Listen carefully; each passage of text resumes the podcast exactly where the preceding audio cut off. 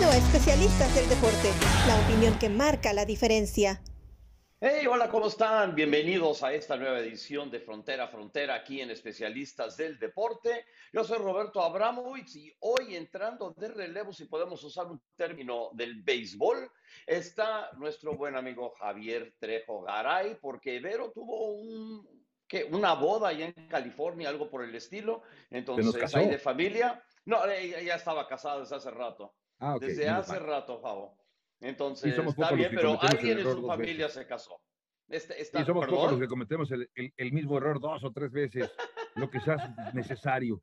No, además, ¿sabes qué? Que sé que Vero viene a México justo para estar presente en el Gran Premio de, de México. Ha sido invitada por Tequila Patrón, al igual que un servidor, así que ahí nos estaremos encontrando.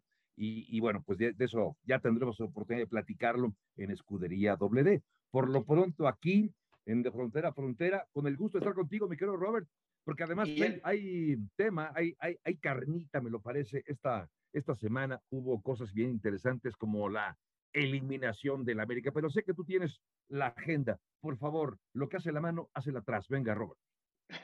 Por cierto, sigo esperando mi invitación para el Gran Premio de México, que todavía no ha existido a, a, un Gran Premio ahí a la buena gente de Patrón. Pues aquí Aquí nos encantaría ver uno de esos, digo, como sea, no importa, aunque sea por tele lo veo.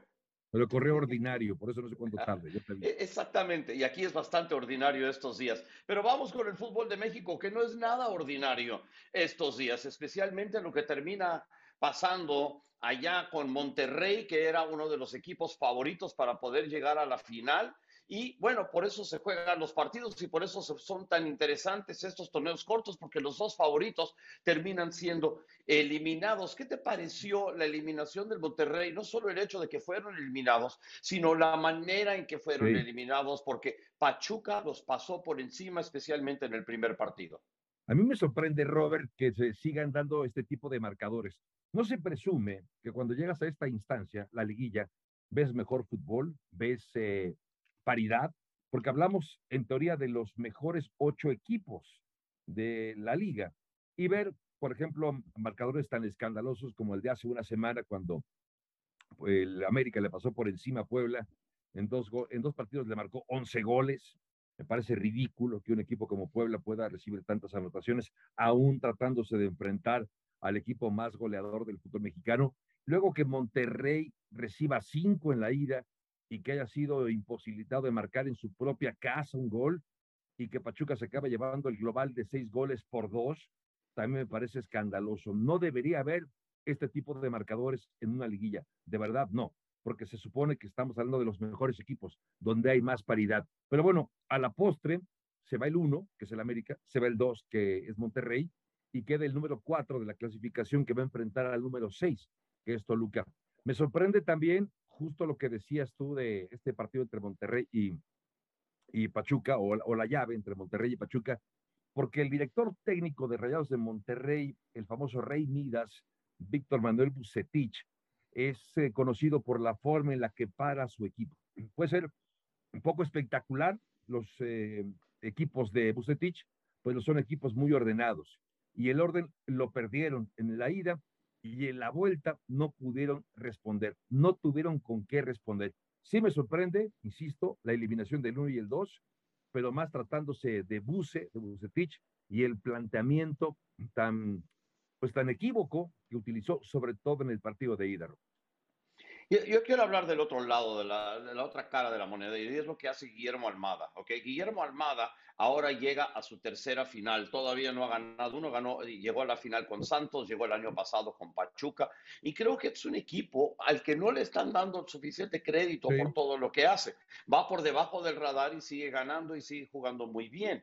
Ahora, eh, al plantear el primer partido del local, y mira, cuando Patrick Vieira estuvo en Nueva York, eh, con New York City FC y hablamos de este tipo de llaves de ida y vuelta que en el fútbol de Estados Unidos ya no existe, ahora son eliminatorias a un partido.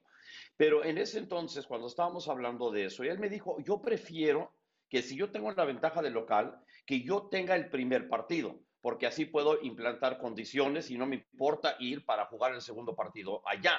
Entonces, él siempre lo quería y lo que está haciendo Almada en este primer partido es meter esa goleada y digo, estaban ganando por marcador de 3-1 cuando Eric Aguirre sale expulsado y eso realmente termina perjudicando, pero muchísimo, muchísimo a Monterrey, les meten dos goles más. Lo interesante de todo esto es que durante la campaña regular, Monterrey fue el equipo menos goleado de la Liga MX. 13 goles en 17 partidos permitió. Y luego, en un solo partido, en un solo partido permite cinco. Ya en el segundo partido, por más que tenga a su estadio absolutamente lleno y todo el público apoyando, tratar de remontar un marcador adverso de tres goles y le bastaba ganar 3-0, por cierto, o 4-1 para poder avanzar a la próxima ronda. Pero aunque tiene muchas armas ofensivas, es un equipo que está construido a contragolpear, es un equipo que está construido a reaccionar. Entonces, cuando tiene que proponer de esa manera y Toluca, perdón, Pachuca lo único que tiene que hacer es jugar atrás, proteger, hacer lo suyo y, jugar su fútbol y al final de cuentas termina ganando 1-0 en un penal al final del partido. Y bueno, y luego toda la controversia que termina con eso, cuando Avilés Hurtado lo tira y luego lo celebra y jugador de Monterrey, bueno, en fin, es un desastre toda, toda esa parte. Pero no quiero hablar tanto de eso como que quiero hablar de lo que hizo Pachuca, lo que ha hecho Pachuca en los últimos dos años y es un muy merecedor finalista y de nuevo, bajo el radar todo el tiempo. Sí, ahí tengo que estar de acuerdo contigo porque es cierto, eh, hablamos mucho y durante eh, la temporada se habló obviamente de la América, de su racha de 14 partidos sin perder, misma que terminó justo hace pues poco menos de una semana ante el equipo del Toluca.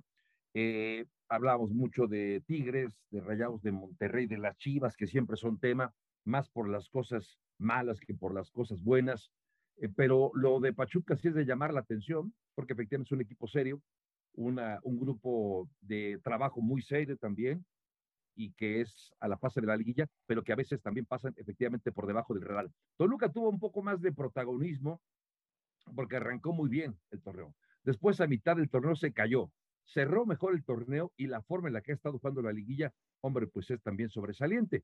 No sé si sea esta una especie de estrategia, y te voy a decir por qué, Roberto, que recuerdo hace ya algunos años, cuando te acuerdas de aquel Necaxa poderoso de la, de, la década de los 90, con Manuel Lapuente al frente del equipo, con Ivo Basay, con eh, Andrés Aguinaga, incluso estaba... Alex Aguinaga, no le cambies el nombre. ¿Qué dije yo? Andrés. Andrés ah, es el, hermano menor que no, todo Es un hermanito, sí que tiene, sí. Este, también estaba, eh, ¿quién más estaba? Bueno, pues el propio Ricardo Peláez, decía yo, en fin, eh, había, era un equipazo, Luis el Matador, también de Hernández le tocó jugar en el equipo. Y decía, y decía Manuel eh, Lapuente, me llamó mucho la atención, me quedé con eso, de que la forma ideal de trabajo de un equipo es el que arrancas bien, pero antes del final, es decir, durante algún momento del eh, torneo, bajaba la intensidad. Digamos que era algo a propósito. Bajar la intensidad del fútbol que practicaban y obviamente al bajar la intensidad, pues eh, bajan los resultados positivos, ¿no? Bajan las posibilidades de ganar, acabas empatando algunos partidos y vuelves ya hacia el final a subir otra vez ese nivel para cerrar bien y arrancar bien la liguilla. Eh, parecería un tema demasiado sofisticado, ¿no? A ver, pero el, argumento de Manuel Lafuente era que difícilmente un equipo va a arrancar hasta arriba y se va a mantener todo el tiempo hasta arriba y va a seguir así en la liguilla y va a acabar campeón. Estos son ciclos, decía. Entonces hay que hacer el ciclo que sea algo más natural para que se pueda finalmente, eh, digamos que llegar mejor a la fase final. ¿Y por qué te digo todo esto? Porque me quedé con la sensación de que sí pudo haber ocurrido, sobre todo porque uno de los jugadores de aquel Necaxa era el mismísimo Nacho Ambriz. Y Nacho Ambriz es ahora el técnico del conjunto del Toluca. Entonces, no sé si tomó el ejemplo de su mentor, de su maestro, Manuel Lafuente, para hacer eso con el Toluca. Porque el Toluca, como recordarás, tuvo su bache a mitad del torneo y cerró mejor y ha arrancado bien la liguilla. No sé, me, quedé con esa sensación de que pudo haber que así esté trabajando eh, Nacho Ambriz. Pero sí, desde luego que es, de llamar la atención lo del Pachuca, regreso a ese tema porque es muy, muy relevante y habrá que hablar del América cuando tú lo desees. Pero este América, con sus 14 victorias mejor dicho, sus 14 partidos sin perder, ¿de qué le sirvió? ¿De qué carambas te sirve terminar como superlíder, con la mejor ofensiva? ¿Para qué si te acabas quedando en la penúltima instancia? No fue, no sé, eh, y, permíteme poner esto sobre la mesa, Roberto, no sé si fue un exceso de confianza. Después de clavarle 11 goles a dos partidos, piensas, voy con el Toluca, no, hombre, el Toluca me lo como con papas, así papas con chorizo, me lo voy a comer. Yo no, creo que le haya faltado el respeto al Toluca. No, no creo que le haya faltado, para nada. No, inconscientemente. es un equipo que está, es un equipo que está bien preparado, estaba preparado para ganar. Es uno de los mejores equipos que en la temporada regular que hemos visto en muchísimo tiempo, mejor que los equipos de Solari. Digo, realmente jugaron un gran, gran torneo.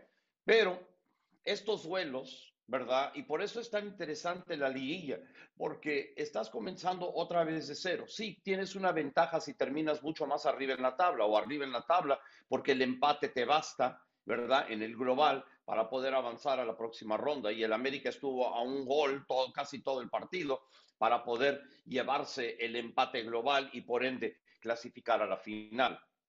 Pero en este tipo de, finales hay que saber jugarlos, ¿verdad? Y un error te puede matar toda una temporada, un descuido te puede matar toda una temporada, un fallo arbitral te puede matar toda una temporada, un acierto o desacierto del VAR puede hacer lo mismo.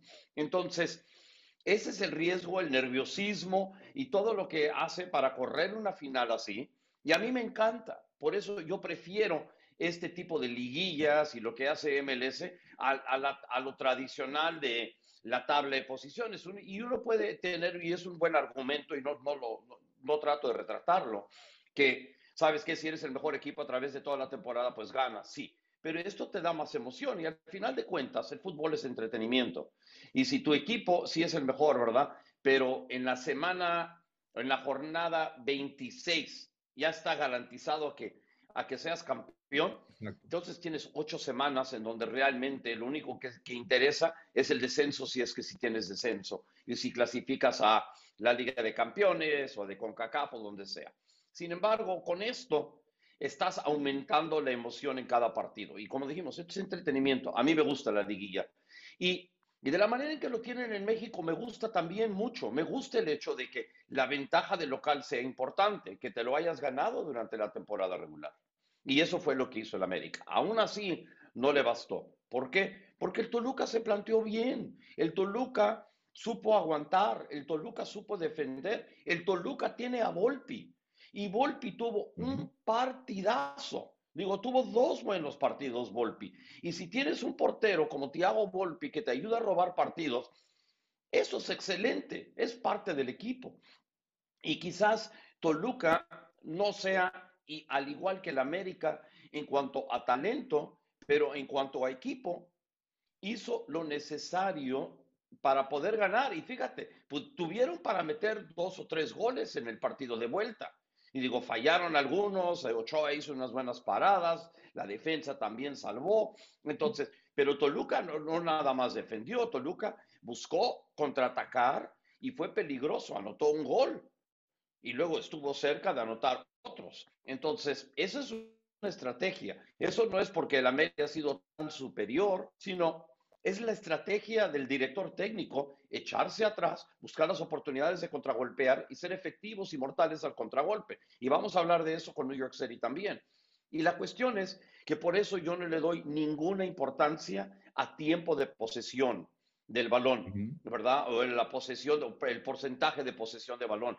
No le doy importancia, porque el Toluca jugó su juego ayer el Toluca casi nunca tuvo el balón. El Toluca fue igual de efectivo o más efectivo que el América en las oportunidades que creó. Y eso es todo lo que se necesita para ganar. Y fue lo que hicieron. Sí, estoy de acuerdo contigo. Yo, yo decía lo del América y la confianza, no como un sistema, ¿eh? no como algo, eh, digamos que como un objetivo. Vamos a levantar el pie del acelerador porque este partido ya está ganado. No, sino de manera inconsciente, quizá, ¿no? Te sientes no, superior, es, marcas 11 goles y dices, Es que no lo creo, es que no lo creo por un segundo, no lo creo por un segundo.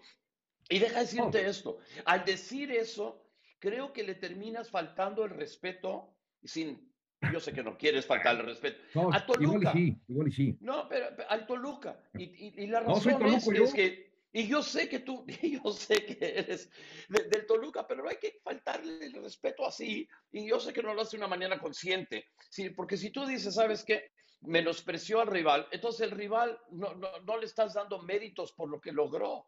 Y yo, no creo, y yo creo que hay que darle muchísimo, pero muchísimo mérito al Toluca por lo que logró.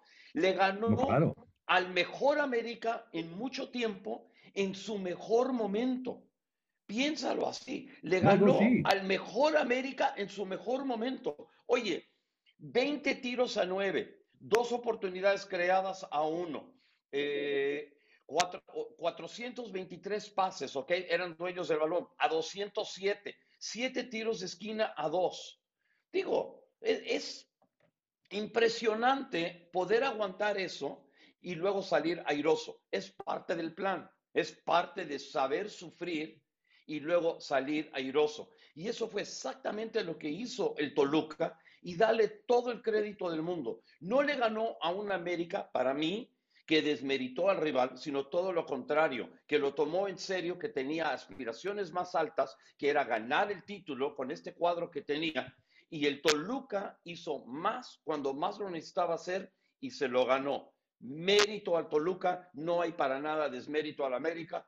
En esos dos partidos, Toluca hizo lo que tuvo que hacer.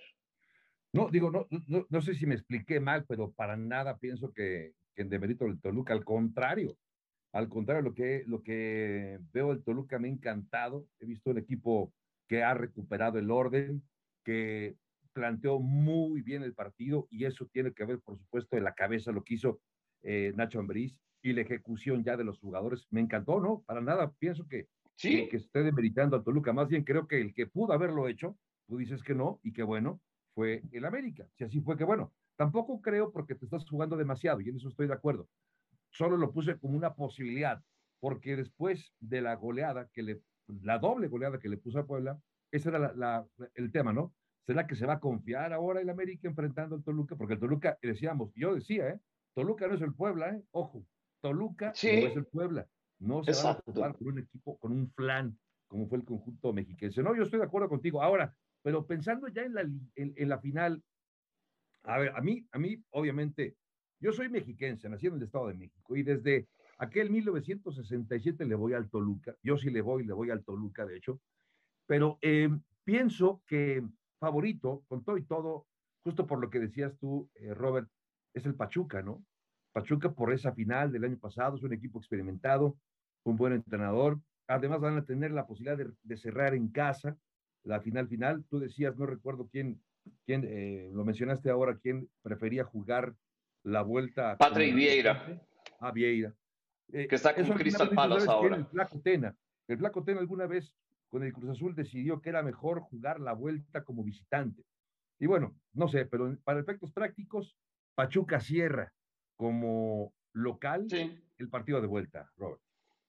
Así es, fíjate, la primera vez que se miden un 4 contra un 6, ¿verdad? Exacto. Pachuca, por cierto, desde 1999 es el líder de torneos cortos. Ha ganado seis torneos cortos. El América 5, Toluca 5, Santos 5, Tigres 5, Pumas 4, Monterrey 4. Esos son los que más han ganado. En este siglo, pues le quitas uno al Pachuca, entonces son varios que tienen cinco. Entonces, eh, el ganador de esta serie va a terminar siendo el líder de todos los tiempos en el siglo XXI. A, mí me gusta Pachuca, digo, creo que Almada ha hecho un gran, gran trabajo con ellos, de la misma manera que lo hizo con Santos. ¿Por qué lo terminaron corriendo? No tengo la más menor idea, pero llega Pachuca y, y otra vez los tiene en una final y a ver si esta vez sí se le hace, tiene con todo, ojalá que el público vaya, porque el Pachuca realmente ha hecho todo esto sin realmente tener un gran apoyo del, del público. Estaba escuchando a tu compañero en, en ESPN, nuestro buen amigo el señor Huerta, hablando de, de, esto en fútbol picante anoche. Y, estaba hablando del hecho de que el Pachuca es el equipo que menos gente trae al estadio. Se me hace absolutamente, digo, es increíble, digo, en, en, una liga donde está Mazatlán y está el Necaxa, que es el Pachuca, no puede ser.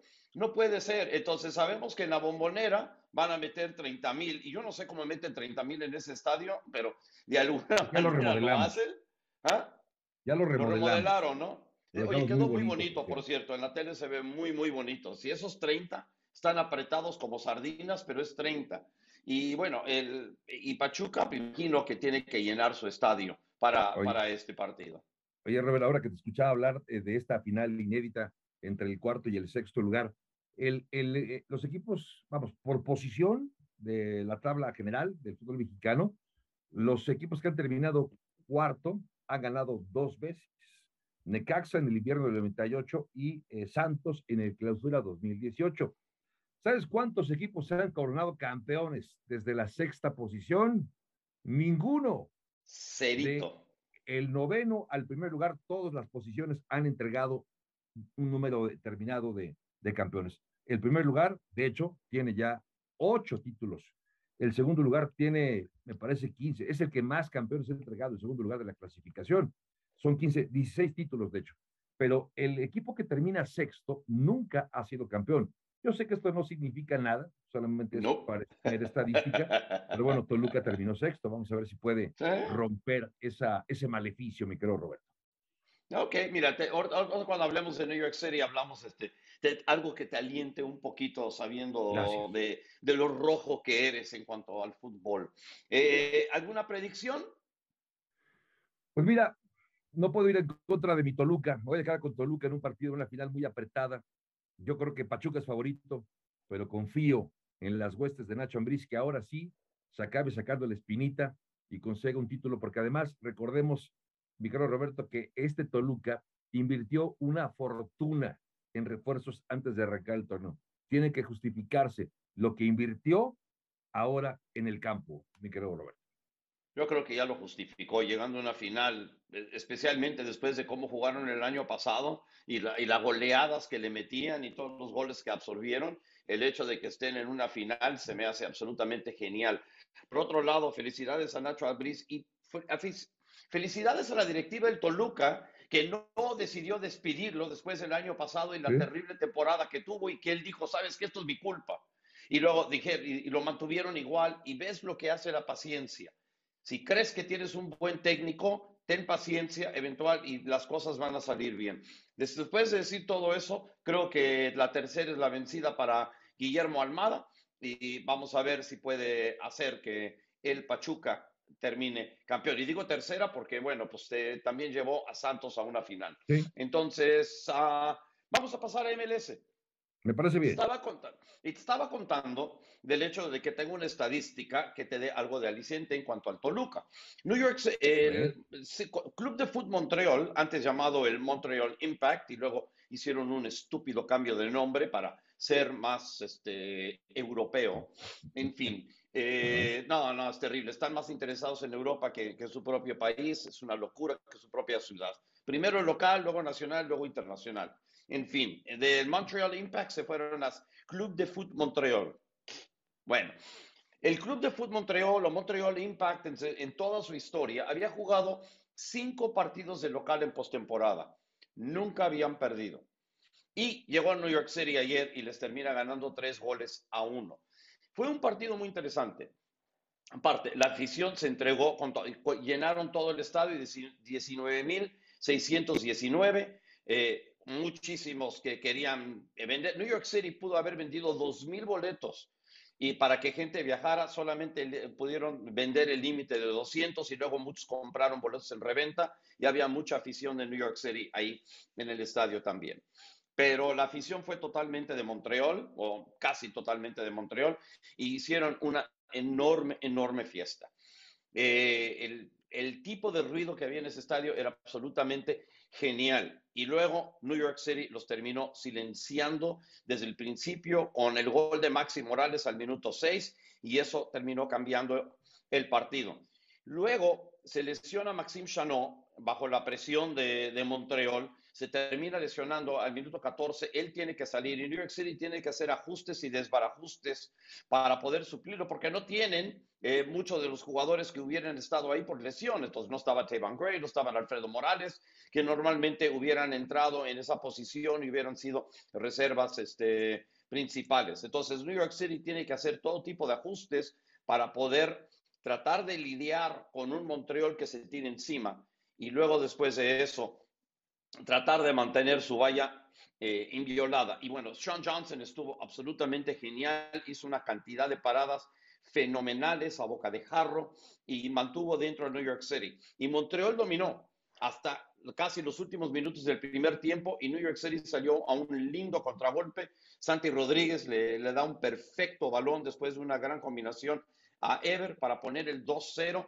y eso termina callando. New York City tuvo dos tiros en la primera mitad y los dos entraron. Y eso lo que se puede, y de esto hablaba del partido del Toluca, ¿ok? El hecho de jugar atrás, ¿ok? Quizás no quisieron jugar tan atrás como fueron forzados, pero sabían que iban a sufrir y que iban a aguantar. Y se echaron atrás para poder hacerlo y para poder contragolpear. New York City hizo su juego. Montreal tuvo todo el balón, tuvo todos los tiros, ¿verdad? Obviamente el portero tiene que hacer una diferencia y lo hizo Sean Johnson, pero al final de cuentas New York City fue más efectivo, 2-0 después de la primera mitad. Maxi Morales se termina lesionando un poco, lo sacan al medio tiempo, arrancan la segunda mitad, cometen falta sobre Gaby Pereira y, y Magno mete el tercero en un penalti y el partido, nada más veías cómo se desinflaba todo el equipo de Montreal cabizbajo, caminando lento, ya no sintiendo que tenían chance de ganar este partido. Y aunque terminan metiendo ahí un gol al final, realmente New York City no sufrió tanto y aguantó. Todo mundo creía que con el cambio de técnico se va Tati Castellanos a España a la primera división con el Girona, que New York City se iba, se iba a caer. Y yo siempre decía que cuando se recuperara la defensa, que estaba muy lesionada, estaba lesionado Chanot, estaba lesionado Thiago Martín, estaba lesionado Callens por ciertos pasos, que una vez que eso pasara, que todo el mundo sanara, New York City iba a estar bien, iba a estar ok. Bueno, New York City ahora ha ganado seis partidos en línea, incluyendo la Campeones Cup contra el Atlas, y va viento en popa y va a jugar contra Filadelfia en Filadelfia la semana entrante en lo que va a ser un partido de revancha más para el equipo local que para el visitante.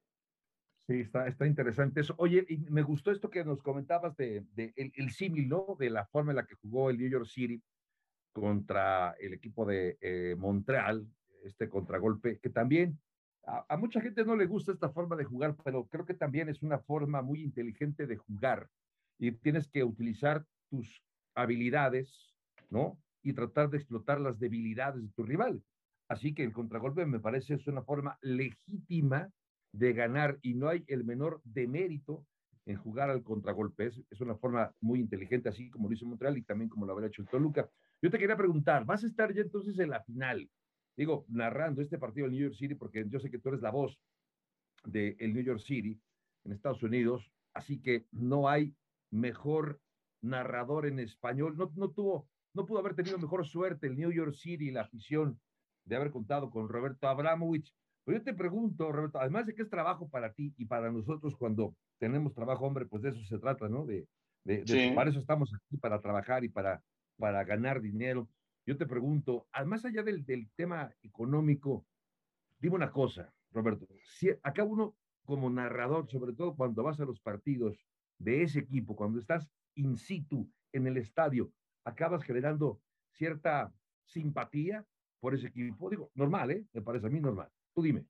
Sí, sí, sí sucede. No, no, no hay duda. Sí, es, eh, aparte, no solo la cuestión de narrar, sino el hecho de que viajamos en el mismo avión, ah, bueno. eh, nos quedamos en los mismos hoteles. Eh, por ejemplo, ayer se demoró el vuelo de regreso, el charter de regreso de Montreal a, a la ciudad de Nueva York. Me pude pasar 15, 20 minutos platicando con Maxi Morales, con Alex Callens, con uh, otros jugadores de, de, del equipo eh, sobre el partido, sobre otras cosas, el futuro, bromean con uno, le crea cierta simpatía, sin, sin duda.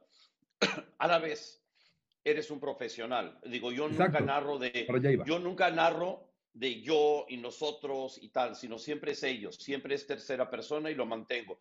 Yo vengo de trabajar 25 años en ESPN, donde narré nacionalmente o internacionalmente, no localmente. Y entiendo la diferencia de narrar un partido local, un partido nacional. Sin embargo, aún narrando de local para la afición de New York City, nuestras transmisiones radiales son mucho más, tienen mucho más sabor nacional de lo que tienen local, porque hablamos, estudiamos mucho al equipo contrario y hablamos mucho del equipo contrario y lo presentamos bastante, bastante balanceado. Es más, ayer mi compañero Ariel Judas no pudo viajar a, a Montreal y trabajé con alguien que es local allá, que es este Beto Mora, que cubre al Montreal Impact. Eh, o así es Montreal como ahora se habla. Entonces, realmente fue una, un partido muy, muy balanceado porque él puede de, cabeza hablar de todo lo que pasa con, con, Montreal. Entonces tuvimos un vistazo dentro de Montreal, como tuvimos obviamente el mismo vistazo que tenemos de, de New York City. Entonces eh, fue algo, y el partido fue súper, súper padre. Una nota más que quiero dar. Me encontré con varios fanáticos de New York City, de la porra de New York City, antes, antes del partido y este, platicamos un rato y dije, oye, ¿por qué están aquí tan temprano? ¿Qué pasó? Y dice, no, es que la porra de New York City fue invitada por la porra de Montreal a pasar un rato juntos, a comer juntos en el estacionamiento antes de ir a ver el partido. Dime dónde demonios pasa eso. No, en ningún lado. En ningún lado. Y Montreal, por cierto, la porra de Montreal lo hace en cada partido. Él le dice a los, este, los integrantes de la porra visitante que vengan a pasar un rato ameno con ellos antes del partido. Es que como debería ser. Sí, estoy de acuerdo contigo. Y nada más yo quisiera agregar justamente, eh, poner el acento en lo que decías. Hablaba yo de la, de la empatía, de la simpatía que acaba generando uno con, con los equipos cuando los narras eh, de manera habitual, pero conozco el trabajo de Roberto Abramovich, sé que es un profesional en toda la línea, y no porque esté narrando los partidos del New York City significa que le va a echar porras al New York City y que, va a elogiar siempre lo que haga el equipo New York City. Conozco, el trabajo de Robert Abramovich. Lamentablemente eh, llega a ocurrir también a veces con, con eh, algunos colegas que sí pierden un poco de vista esta, esto que, a lo que nos debemos, ¿no? Tenemos que ser pues Gracias, Javier. Yo sé que lo eres. Yo sé que lo eres. Y, y sabes que la, gente de New York City nunca me ha dicho tienes que decir esto o tienes que hacer, digo, porque primero nunca lo aceptaría. Pero de todas maneras, digo, ellos saben que cuando merecen ser criticados, son criticados y, y, la, la, crítica es justa. Y eso es todo lo que quiero hacer, es justo. Yo sé que nos quedan apenas unos minutos porque tú tienes que ir a hacer radio. Entonces, rápidamente. LAFC contra Austin se, se, antoja como una muy, muy buena final. Austin ha estado extraordinario todo el año, especialmente jugando de local, pero la última vez que jugaron contra LAFC les dieron un baile, pero LAFC sigue siendo el favorito jugando de local el domingo entrante. Sí, le ganó el Austin a Dallas, o sea, de verdad me llama mucho la atención y también lo de lo de Los Ángeles Fútbol Club pegándole al Galaxy, en un duelo también bien interesante. Esto fue la semana pasada, claro, pero bueno, a mí me llamó mucho la atención. Entonces, las finales de conferencia, Austin, que va a estar enfrentando al LAFC, y Filadelfia, que va contra el New York City. Ahí estamos, mi querido Roberto.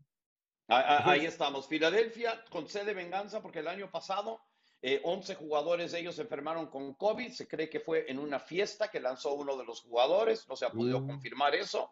Y creen que por eso terminaron perdiendo la final 2 por 1 allá en Subaru Park. La revancha es en el mismo lugar el domingo a las 8 y media de la noche y tendremos la transmisión. Tengo que tocar retirada, mi querido Roberto Abramovich, pero ha sido un gusto estar contigo. Invítame más seguido, mi querido Roberto.